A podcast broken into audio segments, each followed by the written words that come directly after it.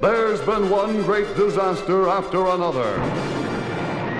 First came the theme, then the birds. There was the day the earth stood still, and the day the earth caught fire.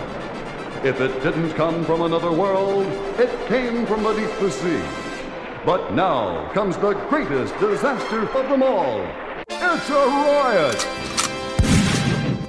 It's a scream! It's the funniest, most hilarious movie since Gone with the Wind.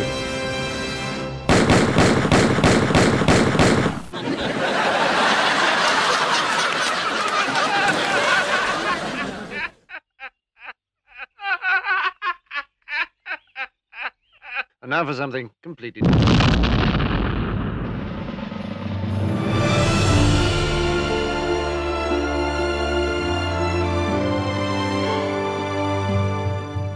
Olá e sejam bem-vindos a mais um episódio de Os Críticos Também Se Abatem, programa de cinema e televisão da Rádio Universidade de Coimbra.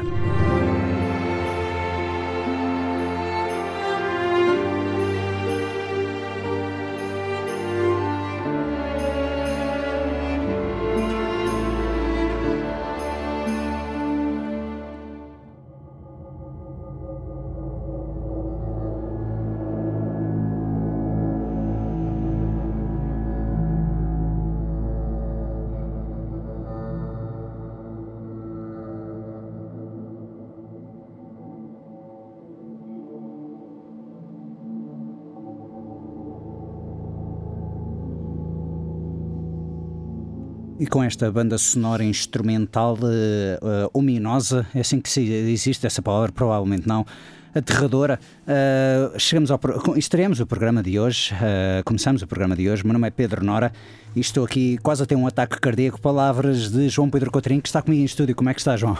Olá, Pedro, não estou tão bem como tu. Mesmo assim, belíssima introdução para quem chegou fogueado ao estúdio. E agora também deste para testar se realmente o volume dos microfones está bom. Uh, vamos estar, só, hoje vamos estar, temos um programa muito especial. Temos um convidado, mas é uma entrevista remota e gravada, porque é um convidado que está em Austin, Texas. Uh, quase que podia estar em Paris e podíamos fazer o trocadilho de Paris, a França ou, ou Texas. Um, que é o realizador Chris McEnroy, uh, um dos realizadores cuja filmografia estará presente. O realizador não estará pre- presente, infelizmente, mas a filmografia estará presente na segunda edição do Nalgas Film Festival. Ahm, vamos ouvir. Bom, pensava que ele ia lá estar. Mas que bom, que achavas que ele ia lá estar? Sim, é, assim é Ah. bom ele não ir porque assim não tenho medo que ele me venha bater. Ah, ok.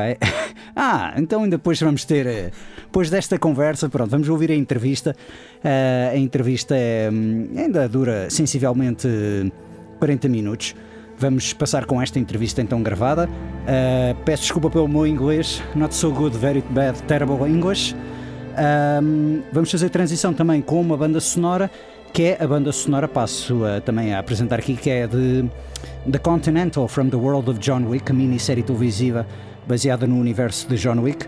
A banda sonora é de Rafferty e a minissérie é John Wick para TV, como se esperava, ah, para bem ou para mal.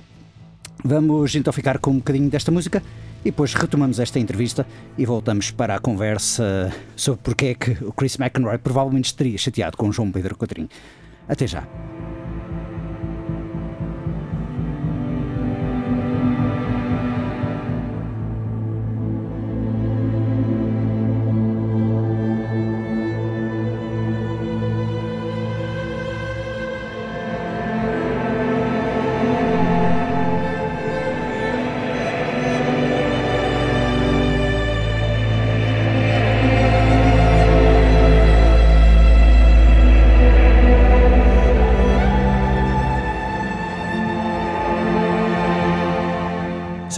Talking to Chris McInroy, director of several short films that will be featured on Nalgas Film Festival. Chris, thank you very much for talking to us. Basically, you're now through the magic of the internet. We managed to talk, uh, even though you're in the United States. You're in Austin, Texas, where you're from, right? Yeah, that's where I'm at. Thanks for having me. Okay. Regarding your uh, filmography, your work, so you have several short films, but all of your filmography, even though it's vast, it's basically composed of short films. Is there a reason behind that? Try- uh, Is this try- uh, still you trying to achieve maybe the dream of doing a full feature length, or are you comfortable doing short films? I think the goal for me is to make feature films, but in the meantime, I just want to keep creating stuff and learning and having fun with my friends and making things and able to show audiences what we made. And uh, so, you know, raising money for a feature is taking a long, long, long time compared to raising money for a short film where I could film it in one day. I could write it in three days. I can edit it in like four days, you know, compared to having to raise hundreds of thousands of dollars for feature film. It just hasn't happened yet. Um, so I just have so much fun making these things. I don't want to stop unless it gets to the point where I'm like, hey, I can make a feature every seven months or something. Then I would do that. All right. Do you have uh, any ideas in the back of your head for your first feature film? Do you st- or are those ideas fully fully concentrated into making short films? Uh, my ideas, I, I have a few ideas for a, a feature. The one that I've been trying to get made for the last, I don't know how many years, six or seven years, is a werewolf movie. All right. Um, horror comedy, all practical effects, um, and it all takes place in a hospital and in one night. Uh, and I think it'd be really fun. It's just been difficult since it takes place in a hospital. I think when COVID hit, it Oh. was very difficult to even think about shooting a film in a hospital. yeah, I guess. And it- it's still kind of like that right now. So uh, pivoting to a different one, which is like a feature version of the We Summon a Demon short film. Okay, okay. Um, I actually want to uh, go for through your record. You have uh, the short films are Bad Guy Number Two, Death Metal, We Summoned a Demon, Gorgar, which is the shortest of them all, uh, basically a PSA for voting, Guts, We Forgot About the Zombies, and We Joined the Cult. And I, I also have a segment in an anthology horror feature film called Scare Package. Oh, okay. That's know, on Shudder, um, right? That's- Yeah, I did the one that's called One Time in the Woods about the guy that's melting in the campsite. All right, cool. I would like to ask you one of the the um, I, I had already seen the most recent one is we forgot about the zombies, and um, Uh, is is it not or am, am I mistaken? Is it not the most recent the, the the most recent one is We Joined the Cult. Oh, We Joined the uh, Cult, It's only, okay. it's only played maybe like three or four audiences. So Okay. yeah, that's pretty cool. I think you you guys will be some of the first ones to see it. Okay, excellent. But I had already seen in an, another festival, we forgot about the zombies, and have to say, uh, most of your shorts I had already seen. Uh, you uh, sometimes um, make it available on YouTube, Vimeo, and uh, uh, those platforms. But the thing about we forgot about the zombies is I love the placement of the title because it is Yeah. basic. It, it is used. Uh, I'm not going to spoil it because here's the thing. Uh, I, I don't like to spoil. In this radio show, we don't spoil. That's our main rule. Rest of it, you can do whatever you want, but we try not to spoil. But I think that the placement. I'm not going to say where the title is placed, but I think it's uh, perfectly appropriate for the type of joke that you want to make. And you also mentioned horror comedy. You mentioned werewolf movie when you when we talked about your your dream feature length. Uh, one of the things that I enjoy the most about your filmography is that it's very set in a horror comedy subgenre, which is my favorite subgenre, um, easily Oh. of horror and maybe of the entire um, the entire history of genres. I really, really like uh, horror comedy. And I distinguish um, the the types of horror comedy from there's one there are more subtle comedies like American Werewolf in London or uh, of unknown origin, and then there's the slapstick, which I think it's more appropriate to yours, which is um, akin to um, Sam Raimi's Evil Dead 2 or Peter Jackson's Brain Dead. I would like to ask: Are these influences, are these uh, touchstones that you're always trying to recall and, and remember? Because nowadays, other than Troma movies, I don't, I'm not seeing many people doing horror comedy. Yeah, those uh, ones that you mentioned, American Werewolf in London is actually my favorite movie of all time. Oh. So that's a huge influence on me, as well as the Evil Dead movies. Yeah, I, I, I love those movies. And uh, I grew up in the 80s where the movies were like that and they used practical effects and just had fun, you know. And uh, I think I'm influenced by that still, just trying to make fun things. And I like to use practical effects because it's so much more gratifying to just be able to have it happen right in front of you and see it and it's on screen. everybody likes to gather around and watch a head explode rather than like shoot it on green screen and who knows what it's going to look like. But um, yeah, I think there's some good newer horror comedies too, but man, those older ones are are hard to beat, especially American Werewolf in London. I agree that a lot of my stuff is more slapsticky, I think, kind of a little over the top. But with Guts, I was trying to get a little bit more grounded, even though the situation and the characters and stuff what's going on is ridiculous. Yeah. I just kind of tried to get people to kind of be in the same tone of just acting like it's a drama and not overreacting to things, which I think worked pretty well. It was kind of difficult to get everybody on the same page.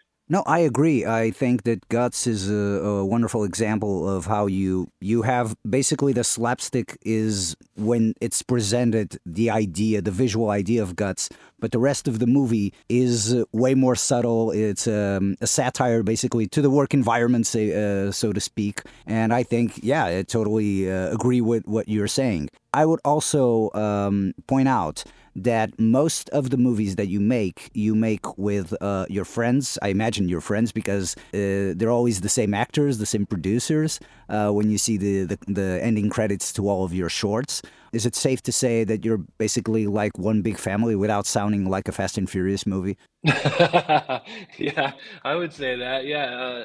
There's been three people who have been on all of the short films, and Carlos mm-hmm. Larotonda, who is one of the actors, he's been in everything that I've made, and uh, EJ Enriquez, he has been the DP for everything I've made, and then there's one Key Grip who's been on all of them. uh, but uh, but yeah, we kind of mix around the producers and the rest of the crew members whoever's available. But um, as far as actors go, yeah, I, have used a lot of the same people because we just got such a good uh, rapport and shorthand with you know, and a lot of these guys are in Austin who have been working on stage a lot as improvers, so they've got really good chemistry, and I try to keep them all together if I can because it's been worked out. And like you know, I kind of write the scripts for them as well, just kind of knowing what they can do. All right. So that's been helpful as well. So when you write to them, uh, you write specifically, okay, this character is clearly for Carlos, and this character is clearly for. You do you write with with actors already in view to embody those characters, or do you sometimes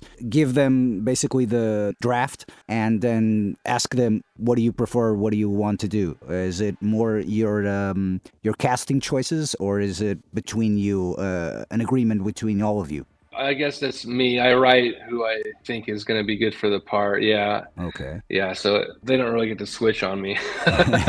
all right. You mentioned basically that you are all in Austin.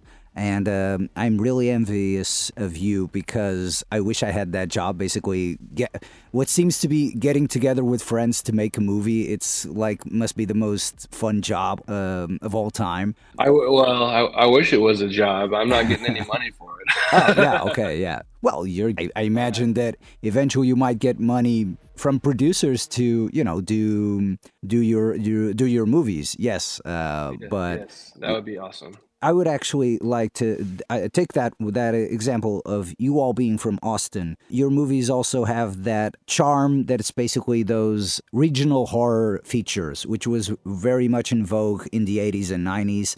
I'm recalling, for instance, The Deadly Spawn. I don't know if you've seen that movie, or Frostbite, uh, Frostbite or uh, Wrath of Wendigo, which I've seen it recently uh, because of a Vinegar Sy- uh, Syndrome edition.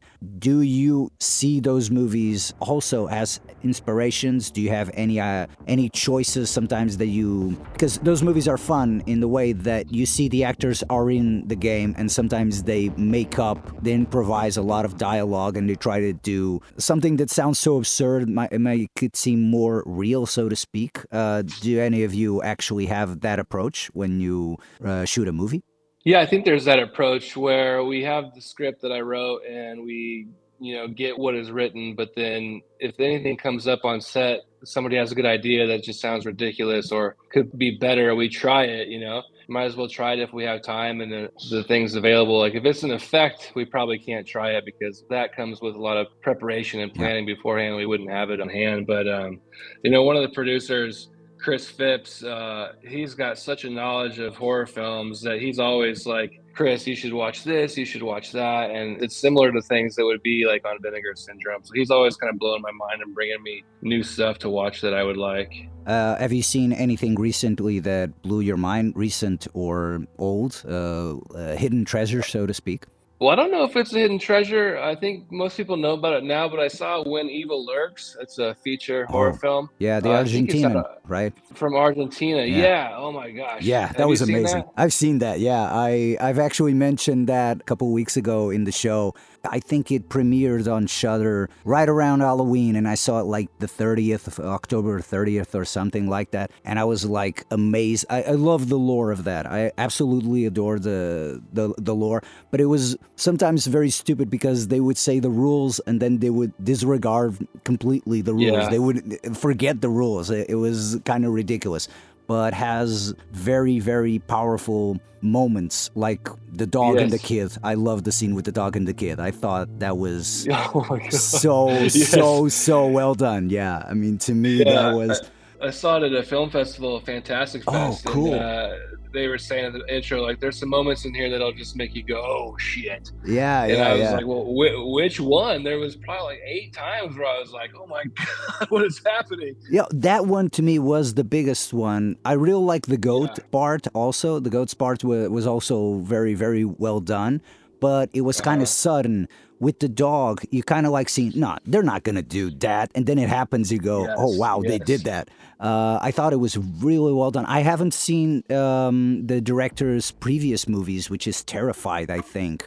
Uh, Yeah, terrified. it's Um, uh, it's really good as well. you've seen yeah, it? you should check that one out. All right, cool. Um, Yeah. uh, now back to your movies. Um, Yes. Basically, you you mentioned practical effects. Uh, one of the things that I've noticed is basically the blood squirting into people's faces. Uh, I would like to ask, how does your fake blood taste? Because I've heard different things. I heard people that basically go, it should be extremely sweet, and people saying that it should be extremely sour. Which one of you do do you use, basically? Well, uh, I've had different blood people on almost all the movies, so and Oh. everybody has their own recipe. But we, uh, I know, and also there's some blood that is uh, mouth safe, like safe to go in the mouth. Yeah. And then there's other blood that we use that is just for spraying and like pooling up on the ground or whatever. So sometimes they'll have soap in there, which I've heard some of the blood will taste like soap. And I'm sorry to all the actors to have that in their mouth. But uh, apparently it helps with like cleanup. It doesn't stain as much that way. But then there's also mouth blood that uh, tastes minty. So that's nice. Yeah. And then there's just like the blood what people make with Karo syrup or whatever, which is a Yeah. little bit sweet. So uh, I guess on this last one, we joined a cult. I thought that the blood was um, sweet because there was ants just going all over the place, all over this. this All right. the, all the the cult robes were just drenched in blood, and then we leave them out to dry, and then there'd just be ants everywhere. So I asked Kirk Johnson, one of the actors, like, "What did that taste like?" And he said it tasted like soap, which kind of surprised me because I thought it would be sweet because all the ants liked it. But uh, yeah, sorry, Kirk. Sorry you're eating soap. I think that sometimes uh, the the explanation that I heard sometimes for making the the fake blood bitter is to add to the reaction of disgust. Uh, because Yeah. if you're if you're drinking soap, you're basically gonna do like a cringe face or a, a most Yes. realistic and not just. I, I think basically if you sprinkle water into my face, I'm gonna have that reaction either way. But yeah, if it's something Right. that's uh, the taste is a little bit gross, I think it Uh-huh. helps with your acting jobs. Basically, um, just Yeah. just let your reactions um, do the work. Um, Yes. I know the stuff in guts that he uh, eats was like gummy bears stuff, so I know it tasted good for that stuff. All right. you mentioned basically you want practical effects, but you sometimes use CGI. What is basically uh, very rarely you use CGI. What is your take on CGI? Even if it's well made or not, do you think it's essential or just maybe the last resort that should go into a movie?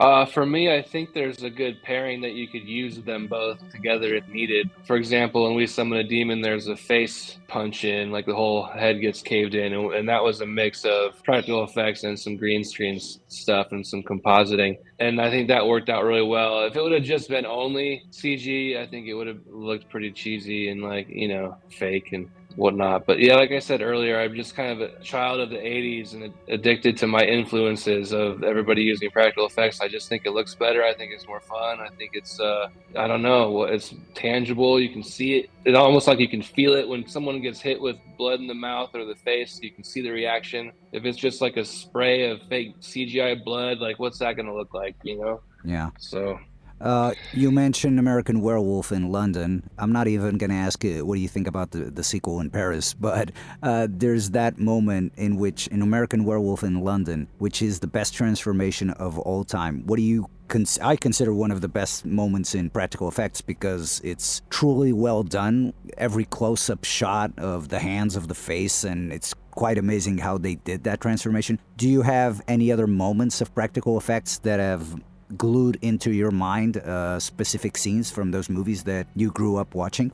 Um, yes, let's see. The one uh, in the gate, I don't know if you've seen the gate, Yeah. but I love when the dude falls on the ground and turns into a bunch of those little minions. Like that shot is amazing. Yeah, yeah, yeah. And uh, there's a lot of stuff in the movie Freaked. Have you seen that one? Freaked. By, uh, I don't know what. Alex Winter from uh, Bill and Ted's Excellent Adventure. He's in there and he directed it. Okay, But uh, there's a lot of cool like uh, claymation-y style stuff that's really good in that. all right. Um, so Anything in in Gremlins, I think, is amazing. Oh. Just because they're so they're so real, but they're not real. It's like um, I, I don't know. That movie blows my mind. There's like only one real CGI shot in that whole thing. I think when they're just walking down the street, when there's like more than one, you know. Otherwise, it's all puppeted, which is insane.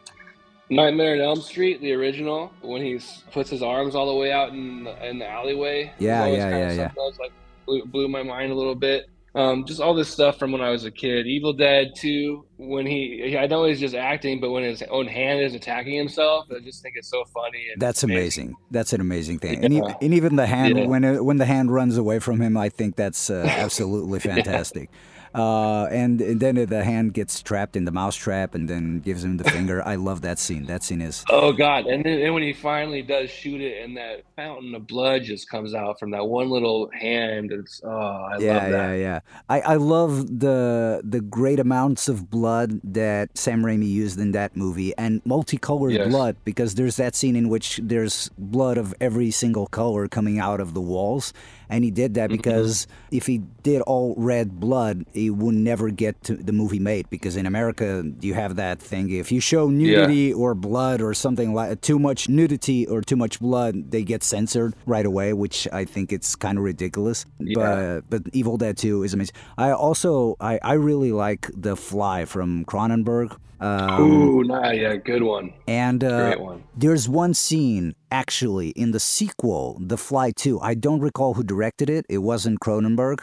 It has nothing to do, but there's one specific. The, the movie is bad. I'm, I'm not going to say, yeah, you should watch that movie because, yeah, it's bad. But there is one scene in which a dude's face melts as he's walking. Yeah, And I'm like, have you seen The Fly 2? The, the, the second yeah, one? that part uh, influenced bad guy number two when he dumps acid on himself. Exactly. It recall exactly, exactly. The, there's acid in his face. The falls acid in his face, and you see his face basically melting away. And I thought, wow, what a great shot in a terrible movie. And I thought it was basically. I would like to recommend more people that movie, but unfortunately, that's the Yeah. only shot, and that's like two or three seconds. So yeah, it's kind of Yeah. weird to talk. I'm a big fan of body melts for sure, um, and also like head explosions. I try to get a head explosion or some sort of melt in, in my movies whenever I can. One of the things that I actually wanted to talk regarding your movies, uh, uh, since they're short movies, I don't know if uh, you, as a writer, and your stars, your actors, uh, your team, basically regarding the strikes that ended, did you have anything? Um, did you participated in those strikes? Are you part of the guilds, or is in in short films is basically something else entirely different? Because most of the time, short films aren't in the commercial circuits; they're more in festivals. And I'm actually curious out there in the the American system, movie system, do they count uh, with these writer strikes and actor strikes? Do they count the the short films? Um, for me, it didn't affect me at all as far as making short films, since I'm not part of the union and none of the actors or crew Mhm. were part of the union either. So we just can, because we joined a cult was made like right, it was made during the strikes. So, Oh, okay. um, but yeah, since nobody was union, it didn't matter. So we could do whatever we could do, which was lucky. okay. And also, I work mostly for my job in advertising, so I uh, do a lot of commercial work, and that wasn't affected either. It was mostly production companies that are bigger. You know, like people didn't, uh, the acting union didn't want you to work for the bigger companies, so ads were totally fine. So it didn't really affect me or anybody really in Texas. All right. I would like Yeah. to, to ask now regarding the Nalgas Film Festival, which is basically a festival like you do movies. This is a festival made by a, a large group of friends, and uh, most of them, you know, horror nerds or movie nerds that want to get together and see a couple of cool movies. How did you get involved in this? Did they ask you? Uh, have you heard about you know this? This is the second edition, but have you heard about Portuguese? Um, did you know that you had fans in Portugal? Which I think it's uh, something uh, a little bit amazing. No, no, no, I, I didn't. Uh, yeah, I think it's it's blowing my mind that anybody want to play all all my short films. I love it, but uh, yeah, I didn't. They uh, reached out to me through Instagram and asked if I'd be interested in having all these short films play at their festival, and I said yes, of course. Uh, there's a guy. His name is Francisco. Mhm. He made a movie called Karaoke Night that played at the festival last year, and Yeah, yeah. he recommended my stuff. So they, I think Carlos reached out uh, after he watched some of the short films, and um, yeah, went from there. I think that's super cool. I wish I could go. Ah. I mean, well, yeah, maybe next time you can come over here to Portugal. Eh, I mean, everybody would be delighted to meet you in person. You mentioned Francisco. I'm imagining it's Francisco uh, Lacerda, which is um, the director for Azor Exploitation. I don't know if you've uh, seen a Portuguese movie that was um, made by Troma, which is called Mutant Blast. Have you seen that movie? I have not seen Mutant Blast, but I know it's played at a few festivals that I've uh, I've noticed it, but no, I haven't seen it. Since you're there in Austin, I imagine that you get to go to South by Southwest. I guess it's there uh, nearby, or my geography is totally off. I really don't know. No, you are right. South by Southwest is in Austin as well as um, Fantastic Fest. So this year we had we forgot about the zombies played it South by Okay. Southwest, and then this year also we joined a cult had its world premiere at Fantastic Fest, which was amazing because they're both in Austin. I didn't have to travel anywhere. What do you think about the importance of these festivals basically to promote, considering most of the times, you know, short films, films films such as your own, which have a small cult, pun intended, uh, basically how it works, the movie festivals. What do you think, you as a director, of the importance of those movie festivals?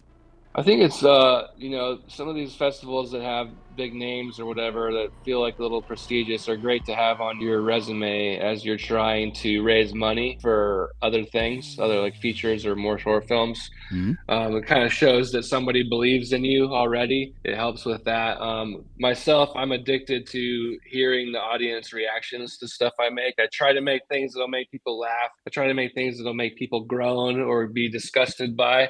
So sitting in an audience and hearing all those reactions is really uh, addicting. So that's one part of why I like to play film festivals and to attend them. Also, I think it helps if you can continue to play festivals frequently. It'll just kind of help your name grow. People start recognizing that you are making things and that you have some sort of success at playing festivals. And I think it really is supposed to be helping the ultimate goal of raising money to be able to make a feature film. I was uh, taking all the, the, the comedy aspect and the humor uh, once again, but taking a little bit off the, the horror, maybe the horror comedy. Sometimes there are movies. Uh, I'm gonna talk about uh, not necessarily your case, but sometimes there are movies that unintendedly uh, become funny. The biggest case is Tommy Wiseau's The Room. Um, Sure. And what are your feelings about those type of? For instance, if you had a movie that ended up being unintentionally funny, if you made a drama and it made and made people laugh, uh, so to speak, what is your idea regarding the audience? Because sometimes a director, when they share uh, the movie with the audience, basically, okay, the audience thinks this is a comedy, so I'm gonna go with it. Uh, what is your idea regarding those movies? Oh gosh, I don't know what I would do if I made a drama that I didn't want people to laugh at. and they start laughing at it. Oh, I probably would just never make a movie or show my face again anywhere. Oh man, uh, I think uh, it's, you can tell if people are trying to make bad movies that are, uh, you know, they're not as genuine. Like something like The Room comes around once in a lifetime. But there are several Whereas- movies. There are several horror movies that end up do being like that. I'm I'm recalling, for instance, Yeah. Demon Wind or Oh sure. uh, The Ghoulies or Troll Number Two, Troll Two. yeah, Uh, Yeah, those one. movies, yeah, those movies started out with going, let's do a, a very VHS type uh, horror movie, and then Mm-hmm. because one of the masks is horrible or the actors are, you know, not as good, you kind of get an hi- hilarious result. But Yeah. I don't think it's insulting sometimes to laugh at those movies. Me as a viewer, I believe that movies sometimes get a life on their own. Um, Sure. so that's that's why I asked. Obviously, no one's gonna. If you make a drama movie, no one's gonna laugh at it. But you make very slapstick, direct humor. That's a risk sometimes because I believe that uh, writing humor might be the mo- the hardest thing to write because it's very subjective. You It can't is. you can't write something and it's boom there it's funny and it's going to be funny to everyone because it's not Mhm. going to be funny to everyone there's always that risk No. Yeah, there is that risk. And uh, that's what, you know, when you're making something, you write it and you don't know if it's going to be funny. You get on set and you can see the people performing it. And now you start to think, oh, this is going to be funny. And then you get into editing and you're like, I don't know if this is going to be funny. And you don't really know until you start watching it with people if it actually is working or like which part is working better than the others. I don't really know an exact formula to it as far as this joke is going to kill and I know it's going to kill. It's always sort of like, man, I hope this works. okay so this is a constant fear when you make a movie is that it Yeah, I think so. Until I get it in there with an audience and I see how it goes, I'm usually pretty nervous about it. okay what are your uh, uh, inspirations when it comes to writing comedy do you um, go to i don't know cartoons do you go to stand-up comedy gigs do do you read books What what is to you the best type of comedian there is uh, your heroes in comedy so to speak Oof. I uh, I kind of feel like I've already mentioned this. Just I, I just watch movies. I don't really Oh. have any of the oth- other influences as far as comedy. Like I mean, if I had to pick a stand-up comic, I would probably just go with Adam Sandler because I think he's hilarious. okay Uh, but I do watch a lot of comedies from the 80s, even just things like Raising Arizona or Bill and Ted's Excellent Adventure, or kind of the 80s movies that were like competitions like Karate Kid or Better Off Dead, um, Teen Wolf, uh, all that stuff. Weekend then, at bernie's Weekend at, Weekend at Bernie's counts, yeah. and then anything that's kind of newer to horror comedies too, like um, Renfield, I thought was really fun. no Um, Barbarian, I really liked. I thought that was fun. Um, Tucker and Dale versus Evil is Oh, that's excellent. well. that's amazing Yeah, that's a really good. one. That one's hard to beat. That script is insanely good. Yeah, yeah. That one is really magic. They really nailed it on that. And it's a shame that when it came out, not many people got to watch it. And, you know, basically it got a cult a couple years later. But yeah, that movie was amazing. Um, And what about TV shows? Do you watch, uh, for instance, Creepshow? I, I don't know if you've seen the last iteration of Creepshow. That it's basically now, I think it's on Shudder also. I watched the um, first season and then I kind of fell off. I tend to, uh, well, I mean, we had a baby like Oh, okay. 20 months ago, so so it's been kind of hard to watch watch many things. But yeah, I try to when I do have time to watch stuff, I usually go with a movie versus television. Yeah, I imagine with a kid, you can't really watch many of those things. You have to watch Paw Patrol or something like that. Uh, no, I, I Yeah. know, I know that because uh, I don't have kids, but I have nephews, and for a couple of years, it was basically I can only watch movies, my kind of movies, basically at 4 a.m. when everybody else was asleep, and I go, okay, now I can watch. But it was always that fear of one of the kids waking up and uh, entering the room and basically, what are you watching? And I'm watching, I don't know, Poltergeist or, or Elm Street, Yeah. right at that moment in which everybody, you know, the kid would get traum- traumatized or something like that. Yeah, I mean that's kind of the same way. Even when I'm editing my own short films, like I gotta keep this kid away from the screen so she doesn't see what I'm doing. but eventually, uh, okay, what do you think? For instance, have you thought about an idea for a short?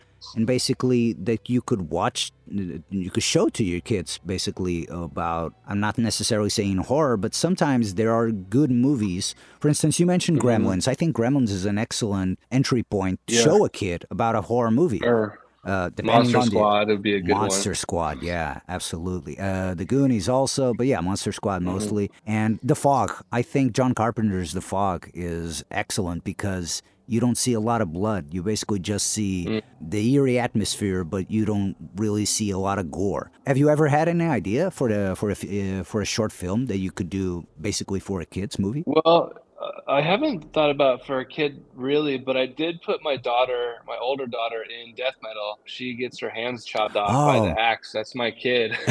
Okay, okay. I think she was like six or something, but.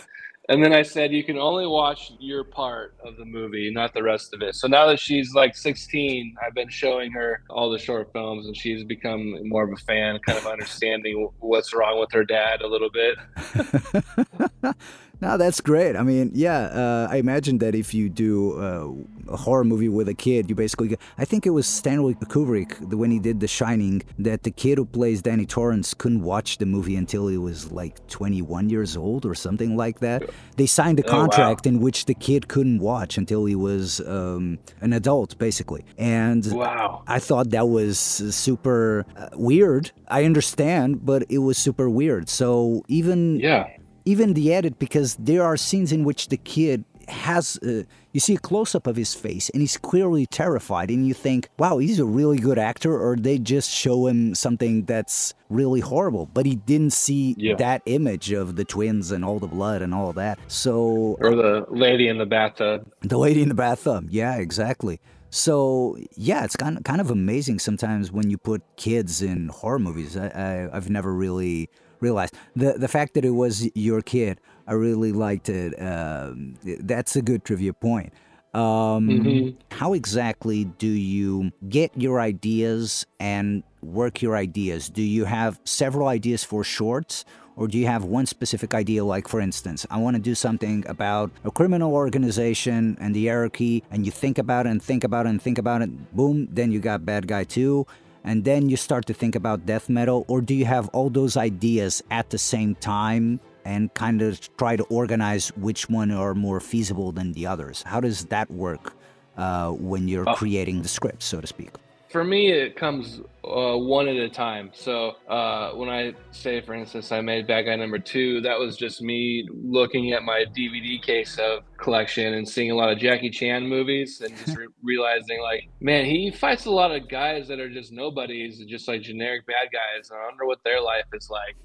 So Yeah. that was just kind of the spawn of that idea, um, and then just wanting to add also lots of gory practical effects because I like it, you know. So one of the times so that was done, and then I thought of uh, death metal was just coming from Guy number two, where I was like, that was really hard to clean up all that blood in all the warehouses. But well, I should make something that's outside in the park, and I could just spray blood everywhere, and nobody would care. okay.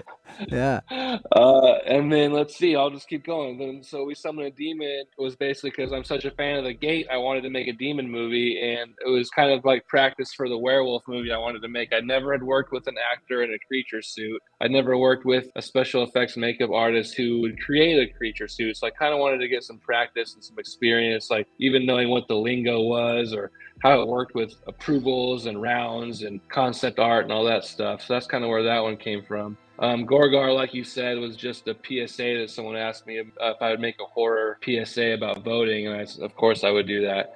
But it's real funny. Uh, I, I thought it was really funny. When I saw one minute duration, I was like, what is this, an ad? And then I saw it, and it was an ad. And I thought, wow, okay, this is, yeah, this is pretty cool.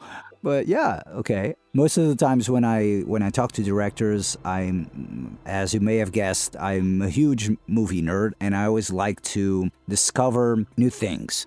Nalgas is basically sponsored. I think it's the first fest- film festival sponsored by Letterboxd. I don't know if you have a Letterboxd account. I do. Okay, cool. Do you want to say your handler uh, so people can follow you? My letterbox is Chrisenstein. Christenstein. All right, we're gonna follow you. But you know the four favorites. Uh, the four favorite game. Everybody, the letterbox usually asks something. I want to take a little spin on that. I want four favorite films of yours that you think are underrated or underseen. Ooh, Yeah. ooh, ooh, ooh. Go deep. Okay. Go deep on, on those recommendations. Yeah. Okay, let's see. I gotta go with. Well, I gotta say The Gate because I feel like a lot of people don't know about that one, and I absolutely love The Gate. All right. And um, we'll go with Freaked as well. Which I haven't Um, seen. I have to see that one. Okay, cool. Yeah, that one uh, is really good and lots of good practical effects. It's definitely a comedy with horror elements, but I would say it's more comedy than horror. Okay. Um, oh, well, let's see. What else could we talk about? How about? I just feel like everybody knows everything that I've seen. I gotta think. Of, I think of something that's kind of maybe not seen as much. Okay, how about? Um, I really love jump scares, um, and uh, Paranormal Activity Three is probably the best one of the Paranormal Activity series. I really recommend Part Three. It is uh, it got some great scares. Have you seen that? I've seen the first one, and I have to say I wasn't convinced. I've never seen any Okay, any okay. other one because it was too boring. I thought the first one was way too boring. It was very much instill. There's there's one movie that came out recently. Uh, and I'm gonna make this recommendation to you, which is Skinamarink. I don't know if you've seen that movie. It's basically a movie about kids waking up at 4 a.m. and there are no windows in the house and there are no doors in the house, and it's super creepy. It's not a great masterpiece, but in terms of aesthetic and sound, it's super, super creepy because the kids basically talk like they're whispering to each other because they don't want to to wake up their parents. It's real. It, it bring it brought back some memories when I was a kid, and I would wake up in the middle of the night and would be sort of disoriented in the middle of the house because I wasn't really aware uh, of walking in the house during the night, and I thought it was such. It, I thought this is what paranormal activity should have been like, because Oh, it wasn't still. I thought that paranormal activity was too quiet, but I'm gonna check Tree out. If you say that Tree is Well, is good, uh, I'm gonna know, check it out. Maybe maybe it won't be for you, but uh, it's definitely for me. Okay, Uh, and let's see, the fourth one Fourth could one. be. Oh, I love Phantasm. I don't know if that one's. Oh, okay, yeah, yeah. enough, but yeah. yeah. So I'll, I'll go with Phantasm. Uh, I freaking love Coscarelli. Phantasm. Coscarelli, right? Yeah, yeah. Yes. I recently saw three and four, and I thought I've never seen five. I don't want to see five. I thought four it was was way too much for me. I thought three was super fun. Phantasm three was super fun, and you know the second one is kind of cute, but the first one is unbeatable. Um, Yeah, it is so good. and I uh, uh, from the same director, I love Bubba Ho-Tep. I love that movie. I don't know Yeah. if you've seen it with Bruce Campbell. Uh, I love I that. have. movie. Yeah, that's a good one too. Okay. Yes, I guess that's the four I'll go with for now. All right. Um, Good so if. I think of other ones, I'm just going to email you, and then you can update uh, your audience later. okay. Oh, here's what Chris McInroy has to say about other movies. Hey, great, great. And uh, I'm gonna follow you on uh, on Letterboxd. Well, Chris, thank you so much uh, for for talking to us. Uh, really a pleasure to um, hear from you, and congratulations on your work.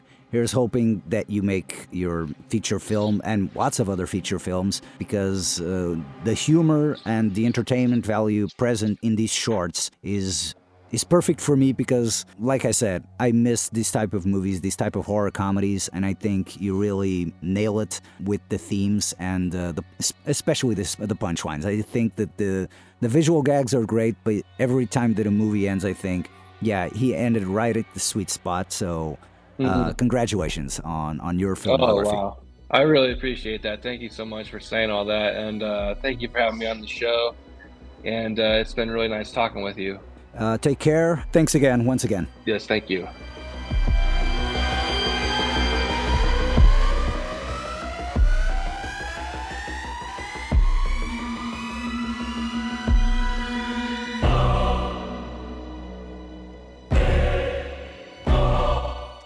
E então regressamos agora para a emissão em direto. Uh, eu, uh, Pedro Nora, com João Pedro Cotrim, aqui em direto nos estúdios da Rádio Universidade de Coimbra. A entrevista que acabaram de ouvir foi conduzida por mim, uh, Chris McEnroy, cuja filmografia estará, será exibida na íntegra, excepto aquela participação no, na coletânea que ele tinha referido.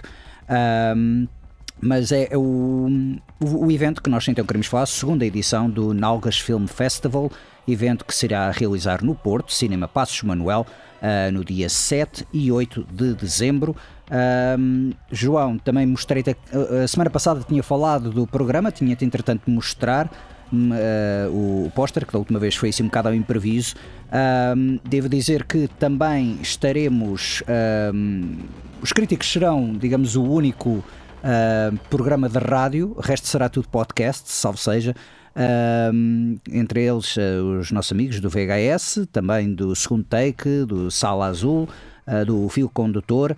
Uh, espero não estar a falar nada, a falhar nenhum deles, mas daqui a bocado também já vejo o póster. Também é o primeiro festival patrocinado pelo Letterbox, como referi há bocado na entrevista. Um, e agora perguntaria uh, ao João o que é que realmente para ele do programa o mais atrai. Um, não sei se será a filmografia do Chris McEnroy, porque tu aparentemente tens um bife. Ou não, não. Estavas a brincar. não, nada, nada disso. Uh, bem contrário, até gostei muito de ouvir a entrevista. Ele parece ser um tipo impecável. Um, quase que tenho pena do que vou dizer dos filmes dele. Mas. não, não, não tenho assim grandes expectativas para o festival. Vamos à descoberta. Ah, ok. Tu não conheces assim nenhum dos. Não, é, não é de todo o, o, meu mundo, Pedro. Certo, sim, isso também é verdade. Mas, por exemplo, conheces o Comando, certo? Sim. Essa grande obra-prima do cinema da ação. Sim. Pronto, ok. Um, Estava aqui a ver realmente, porque isto está, está tudo muito pequenino, muito pequenino, as letras do, no póster, uh, mas sim, fio condutor, cinema em Portugal era o que me faltava e, e a fábrica de terror e Central Comics, exatamente, uh, e Comunidade Cultura e Arte, creio, sim, parece aqui o logotipo. Uh, volto a recordar então o programa é o lançamento, temos lançamentos do livro, o lançamento do livro Olhar o Medo, de António Aruj e João Maltês. Depois o especial Chris McEnroy, onde vamos uh, ver todas serão exibidas todas as curtas-metragens: Bad Guy Number 2, Death Metal, We Summoned the Demon, Gorgar, Guts, We Forgot About the Zombies e We Joined the Cult. Depois Sim, temos. Não, não, será exibida uh, a One Time in the Woods, que faz parte de uma coetânea que não está disponível. Exatamente, exatamente. Um, depois é a sessão Sala Azul, onde serão exibidos o, o filme português A Floresta, o filme irlandês Creep Hunters e Diáspora Filme Canadiano. Eh, as três são curtas. Depois da sessão Cinema Xunga, com o lançamento do livro Cinema Xunga, estes só vão lançar livros, portanto levem as vossas carteiras para comprar e, para, e as vossas canetas para pedir. Não, canetas acho que terão lá para, para assinar, os autores assinarem. Um, vamos ter depois uma curta-metragem que é a Reasonable Request, curta norte-americana, e depois um pequeno filme chamado Comando, uh, pequeno, mas tem 90 minutos, é uma longa-metragem. Um, e no final desta sessão, de, deste primeiro dia e também no segundo, haverá um podcast ao vivo. No primeiro dia é Rádio Cinema Xunga e convidados.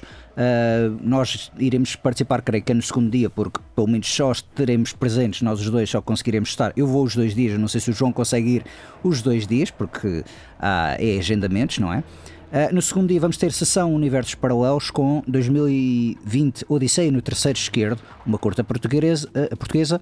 The Internet Remains Undefeated, curta britânica, Nightmare at Camp Bloodbath, americano, curta americana, Secret Killer, também curta americana, e Every Time We Meet for Ice Cream, Your Whole Fucking Face Explodes, uma curta norte-americana e, e creio que este título, não tendo visto o filme, deve ser um spoiler para o filme. Depois, a sessão VHS com uh, as curtas Pool Party do Canadá, Kickstart My Heart de Estados Unidos, um, Gnomes de um, holandês, creio, sim, ok, holandês, Dead Enders dos Estados Unidos e Ringworms também dos Estados Unidos, curtas americanas. E por último, sessão especial de encerramento com uma curta norte-americana chamada DOD, um, também a apresentação de videoclubes e a nostalgia da era pré-streaming, uma curta portuguesa, portuguesa que creio que também já passou na primeira edição. Um, e filme mistério, não, me pergunta, não nos perguntem o que é que é, porque nós não fazemos a mínima ideia. Uh, tanto quanto sei, pode ser o Salou 120 Dias de Sodoma ou pode ser o Tammy and the T-Rex, não sei, está tudo aberto. Algo diz que não vai ser um desses. um, o Tammy and the T-Rex, não é? Uh, Por último, então, teremos também o segundo podcast ao vivo, nas Nalgas do Mandarim, é o podcast que originou então este Nalgas Film Festival. Convidados, uh, nós estaremos presentes então nestes dias. Um, e, e, pronto, acho que também resta-me uh, dizer que bilhetes diários são 7 euros e meio. Uh, enquanto o passo geral diário para dois dias, então, de muitos filmes é 13 euros. Um, é assim então que não sei se o João quer dizer mais alguma coisa, não sendo do teu mundo, tens assim alguma expectativa das coisas que eu acabei de dizer? Não gostas muito de ver estas curtas metragens? Mesmo esta questão do Chris McEnroy, gostaria de saber o que é que realmente não, não te aparás tanto, é mesmo é o género de filmes que ele faz? um bocadinho o género. Também o próprio formato muito curto não dá para ter uma exploração muito profunda de uma história, estás a perceber? Que é aquilo que eu valorizo sempre mais é um bom argumento. Ok. Um, e ali há muitas curtas que são Ah. pueris, para, para não dizer uh, mais. que e- palavra cara! É um tipo de humor que, que, que eu sinto que já, que já, que já amadureci um bocadinho mais para, para gostar dele. Dá Era o tipo de humor que eu faria no secundário com os meus amigos. Ah, então não será Nem no inveja? secundário, talvez no básico. Não será inveja deste fulano estar a conseguir fazer o que tu querias fazer no secundário, no básico e agora não Talvez, consegues? talvez seja. Hum, Mas dito isto, hum, gosto bastante do Guts. o Guts, sim, que ele até referiu É na- talvez a minha curta preferida dele. ele na, na entrevista ele referiu realmente que o Guts ele, que ele queria ser menos slapstick e mais sério. Uhum. E acho Ah, que resultou muito bem. Sim, também acho. E é engraçado quando ele disse que o filme preferido dele é American Werewolf in London e eu fiz, epá, mas eu comparo mais os teus filmes a Sam Raimi's e, e Peter Jackson's.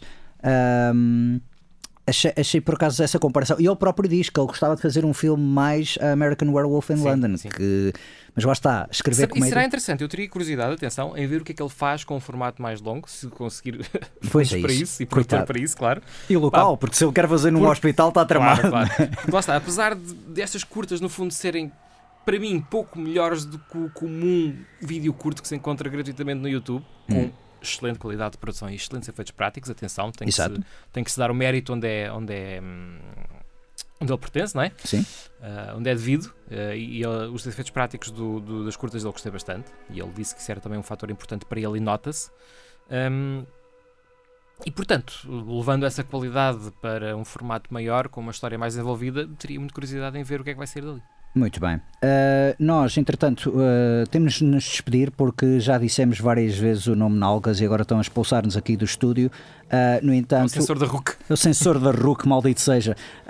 Mas, no entanto, devo apenas apontar que realmente podem ir ver é o, o, o site do, do festival, nff.pt. Fácil, então, uh, encontrar isto para verem mais informações sobre o programa ou para também reservarem, comprarem bilhetes para a segunda edição do Nalgas Film Festival que decorrerá então nos dias 7 e 8 de dezembro.